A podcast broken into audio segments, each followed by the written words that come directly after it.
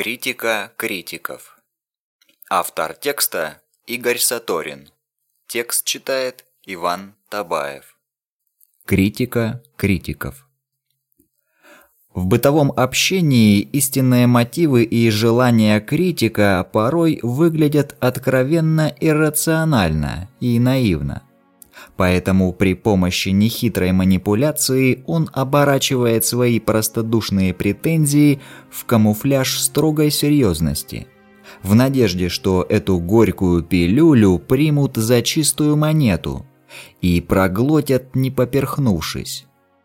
Интересно, что не только жертва критика, но и сам он покупается на собственные манипуляции, не замечая своих реальных мотивов что стоит за критикой. На progressman.ru уже есть несколько статей о самооценке, где по большей части говорится о причинах болезненных переживаний пострадавшей стороны.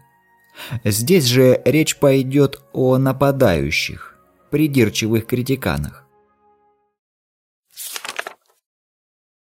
Критика. Конструктивная и не очень. Конструктивная критика – это такой разбор полетов, который помогает выявлять ошибки и развиваться. И здесь подсудимый, то есть критикуемый, если его действительно интересует совершенствование, должен бы отбросить манию величия, перестать оправдываться и обратить безропотное внимание на то, что ему говорится – Такая критика используется в психологическом консультировании, чтобы клиента ненавязчиво ткнуть носом в его заблуждение. Но никакой конструктив не поможет, когда реципиент нацелен не столько на развитие, сколько на самоутверждение. Тогда любая критика, советы и замечания будут восприниматься как агрессивный наезд – вот, пожалуй, и все о конструктивной критике. Деструктивная критика проявляется куда богаче и заковыристее, хотя центральный мотив у нее до пошлости прост, потому и прикрывается он обилием разноперых личин. Без всяких личин, то есть в чистом виде, самоутверждение не практикуется – потому что построена на самообмане, подмене очевидного факта активного самолюбия прикрытием какой-нибудь благовидной причиной, например, конструктивной критикой или праведным гневом. И когда самообман обнажается, сама структура самоутверждения подкашивается. Поэтому, если уж свое эго и выпячивать, то сознательно. Так хотя бы появляется шанс свой самообман распознать и психологически опроститься.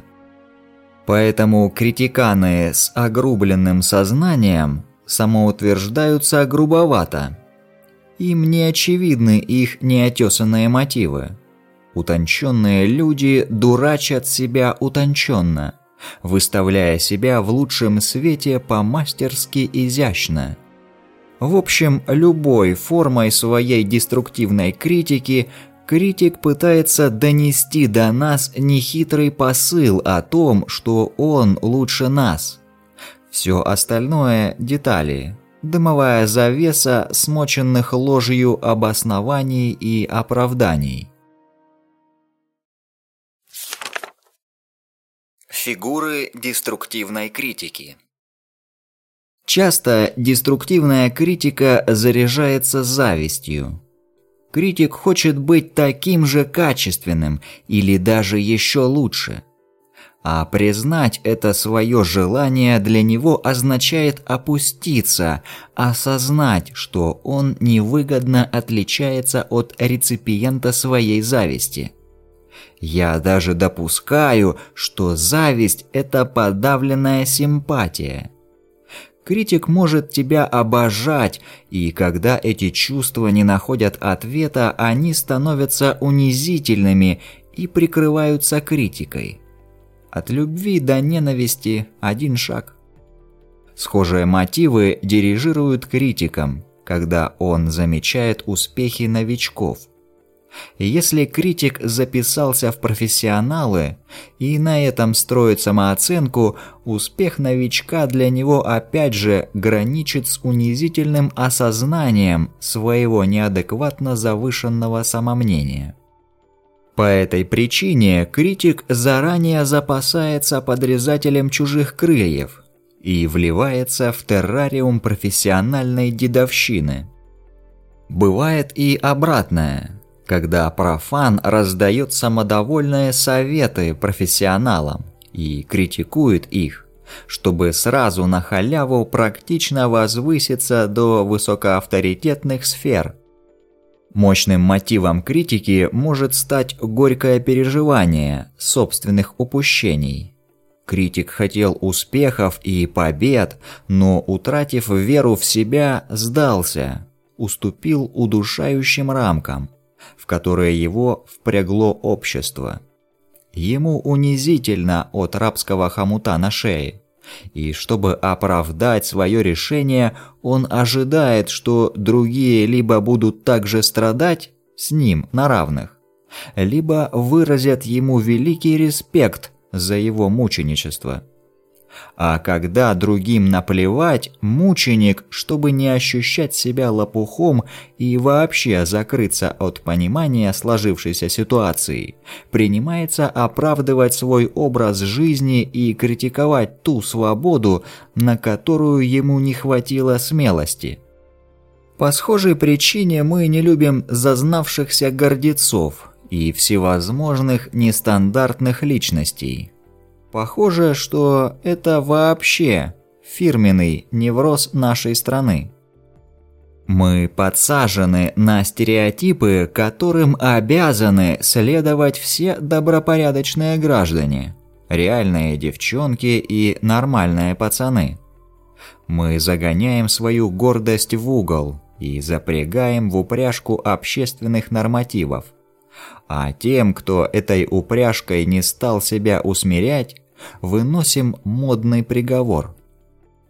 Гордец критикует с целью показать, что у него есть доступ к куда более продвинутым вещам и знаниям, в сравнении с которыми объект критики – ширпотребная глупость. Дескать, видали мы такие горы, в сравнении с которыми это просто равнина. Гордец критикует, чтобы внушить себе чувство, будто все, кроме него, неизлечимые лохи. А он магистр жизни или альфа-самец, прогнувший под себя, и потому обогнавший всех, кого только смог в иерархии существования. В профессиональной среде таких кадров называют самодурами – Причиной критики может стать и банальная личная неприязнь. В таком случае мстительная критика может маскироваться под любые на первый взгляд невинные ремарки, советы и замечания. В быту критика может прикрывать типичную манипуляцию, призванную вызвать чувство вины, чтобы критикуемый осознал, как ошибался и по волшебству встал на путь искупления своих грехов и ошибок. Разумеется, как правило, таких сказочных трансформаций не происходит. В лучшем случае, вместо вины потерпевший, то есть критикуемый, пребывает в спокойном понимании ситуации. В ином случае выражает равнодушие но чаще всего принимается обороняться ответной критикой. В споре, когда мнения расходятся, оппоненты не сходят до критики, чтобы оправдать свой образ жизни и свое мировоззрение. Критик в таком случае даже не склонен задумываться о том, что именно он критикует. Он просто прав, потому что быть неправым эго не может – Эго держится на опорах правоты и рекрутирует для этого все мыслимые и немыслимые рационализации, порой дотягивающее до чудовищной глубины хитросплетений философской премудрости. Выводы. В общем, чужое мнение – это не обязательно выражение истины, а в случае деструктивной критики – скорее выражение внутреннего расстройства, нежели каких-то реальных фактов. От конструктивной она отличается не всегда адекватным содержанием, негативной эмоциональной энергетикой и наличием оценок. Чтобы не вестись на провокации критика, не надо строить самооценку на мнении окружающих. Чужие отзывы могут быть какими угодно. Тогда и самооценка будет какой угодно, вечно колеблющейся. Разве это реально? Похвалили – хороший, поругали – плохой. Зачем доказывать критику, что он не прав? Чтобы тот понял, как ошибался в своем нехорошем мнении про нашу хорошую персону? Чтобы мы оставались правильными и одобренными даже в его критических комментариях? Даже если критик прав по содержанию и выражается конструктивно, нет такой обязанности переживать по поводу чужого мнения.